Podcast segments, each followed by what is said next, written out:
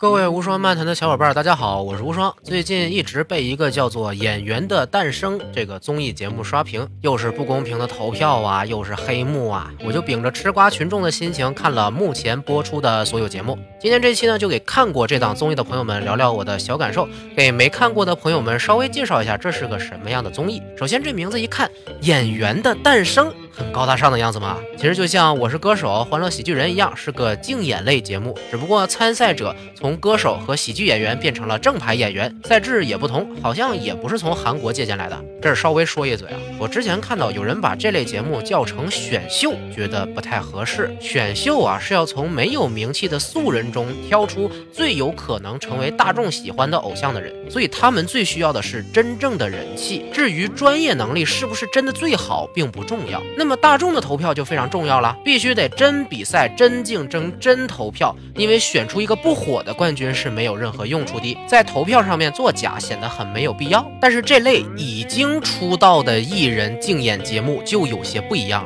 它更偏向于真人秀，而不是比赛，所以才会有现在爆出所谓的黑幕啊！这事儿咱们最后再聊。首先还是说说一些基本的观感吧。这个赛制挺有意思，每组两到四个演员，提前几天从影视剧或者舞台剧上扒下来改编个剧本，给演员们来对词分角色，然后在舞台上演出。每组只能晋级一个，分别由三百位现场观众和三位导师投票决定胜出者。观众一人一票，导师一人五十票。这里很有意思啊，给后面的事儿都埋下了伏笔。胜出的演员可以选择一位导师进行下一轮 PK，不过形式从现场表演变成了拍个几分钟的小小短剧，排场一下就大了很多。之后的投票者变成了现场观众和十个影视圈的投资人或者导演编剧，圈内人的投票是一人十票，最后得出演员和。导师的 PK 结果，三位导师分别是宋丹丹、章子怡、刘烨，很大牌也很有经验的演员，点评看起来也是很专业的。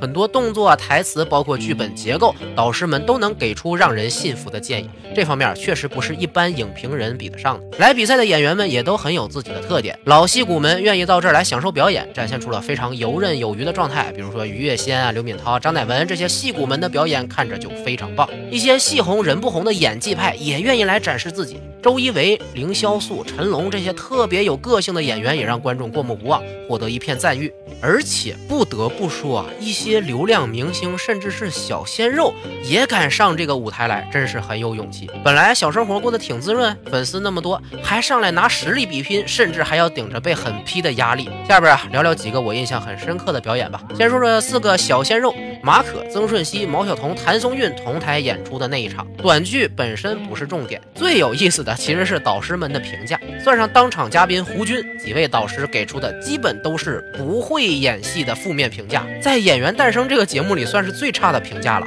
这几位长得那叫一个好看啊，而且应该都算是自带流量的年轻新锐，粉丝那叫一个多。就我这种基本不看国产电视剧的，都听说过这位马可。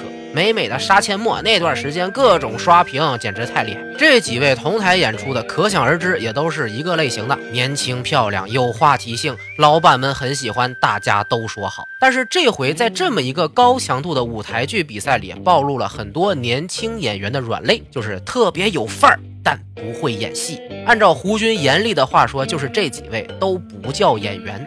这缺点固然是明显啊，但是这期节目我并不是想抨击这几位啊，反而我觉得他们很厉害，很值得尊重。因为年轻人都很容易自大，听不得批评和骂声，尤其像这些混得不错的，很多是不敢到比赛里边来让大家评判的。说是节目本身流量大，大家都抢着来，实际上谁也不傻呀。会为了这么一次小小的曝光机会，让那么多人知道自己演技不行？这几位敢上节目的，那都是心里有真较劲儿的欲望，想要成为一个好演员的欲望。这种想要向上进步的精神，我非常敬佩，非常支持。上节目来自己比划比划，远比隔空喊话说自己是演员不是艺人的那种纯靠流量的明星更敬业的多。至少我自己以后会更多关注一下这几位以后的作品，希望他们真的能成为继承前辈们衣钵的优秀演员，留下更多难以磨灭的经典角色形象吧。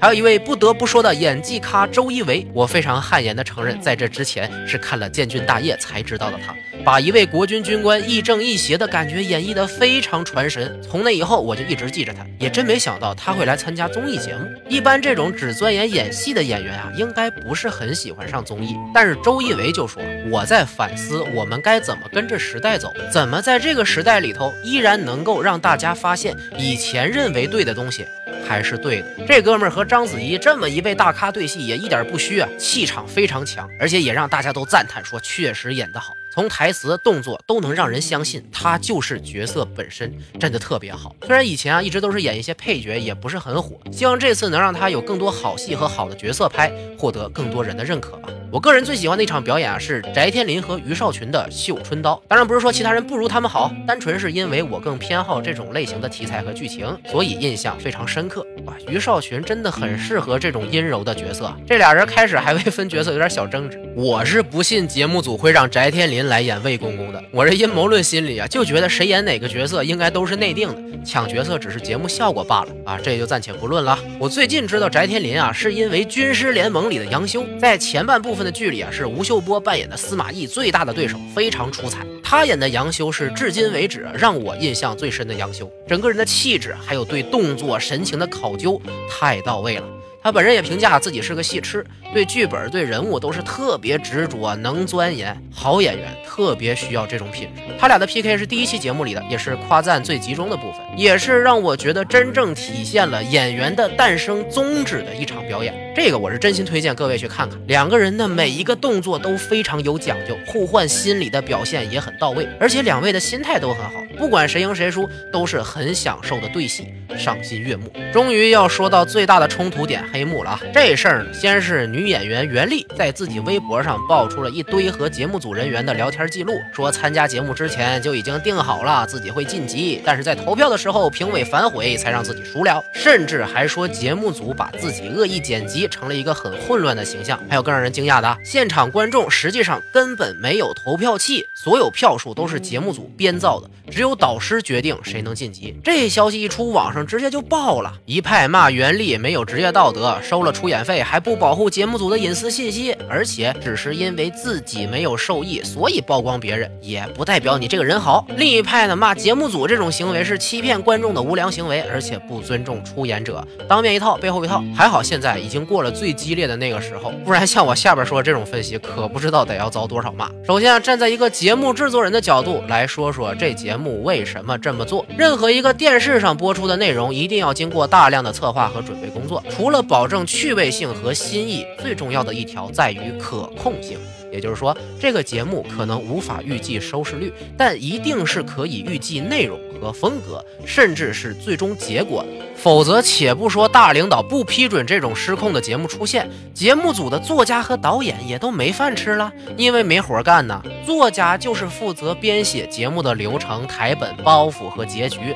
导演负责把整个节目按照预定的风格拍出来，其中过程可以有惊喜，但是结果肯定不能惊吓。真吓到了观众，那也是节目组的设计，不然这节目就是失败的。节目不好看，丢的是收视率；但是失控了，丢的可是饭碗。所以，为什么观众没有投票器，以及导师的票数为什么那么高，就是为了让所有结果都在可控范围内，最大可能的减少变量。尤其是真人秀节目，大部分内容没有主持人带节奏控场，呃，比如国内观众很熟悉。的奔跑吧兄弟，这要是没剧本，这帮嘉宾是玩不出什么花样的，节目根本没法看。演员的诞生也是一样，综艺最需要的就是转折、争议，才能引起话题。人们不一定觉得它有意思，但只要听说这东西不符合大家的预期，就会好奇的去看，那么节目组就完成任务了。因此，谁晋级什么的根本不重要。只要每期节目里都有可控的爆点存在就足够了。但是这次袁立的事件明显就是失控了，要么是导师那边没有沟通明白，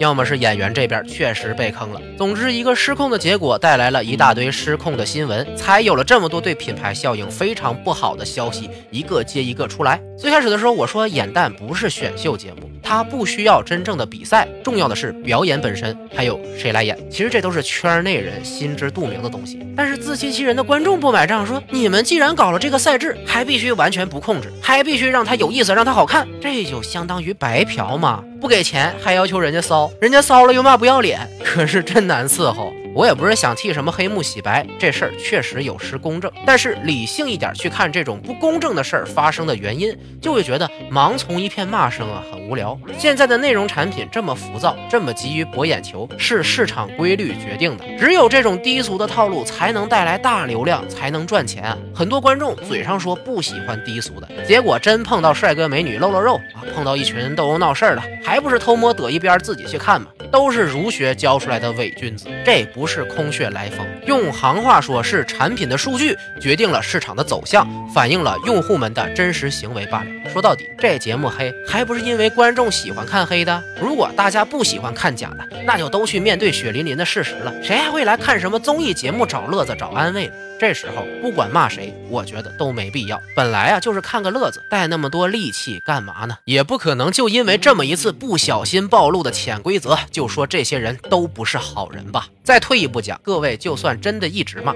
也不会改变这种真人秀节目的制作流程，因为键盘侠是不会真的什么节目都不看的，仍然会为这些内容提供流量的，甚至更会把其他人的目光吸引到这种节目上。市场的走向不仅不会变，反而还会顺着大家的骂声变本加厉，因为投资人喜欢这种赚快钱的感觉，并不在乎这个节目品牌能持续多久。观众在未来可不就只能一直看所谓的黑幕吗？最后总结一下，演蛋本身的利益还是很不错不仅给了很多被埋没的演员亮相的机会，也敢于让导师们接受挑战。我觉得这也是非常难能可贵的。以前的选秀节目经常会出现质疑导师的情况，你又不会唱歌，怎么当评委和导师啊？这回参赛者直接和导师 PK，让大家既看到了导师的实力，也感觉到了娱乐性，真的是个挺不错的节目。而且在这么短的时间内汇聚这么多的剧本，还要统筹这么多的场景和工作人员来拍小短剧。还要照顾着演员的时间，背后的工作量是全圈外人根本想象不到的大。我是希望这个节目可以做得更有意思，以及中国未来可以有更多自主创新的综艺，真的能够给观众带来更多的欢乐。至于黑幕，真的没那么重要。今天内容就到这里，关注收藏本节目是对我最大的支持。如果有些打赏生活费，就更感谢了。年底有个特辑，聊聊过去感受和对未来的期望。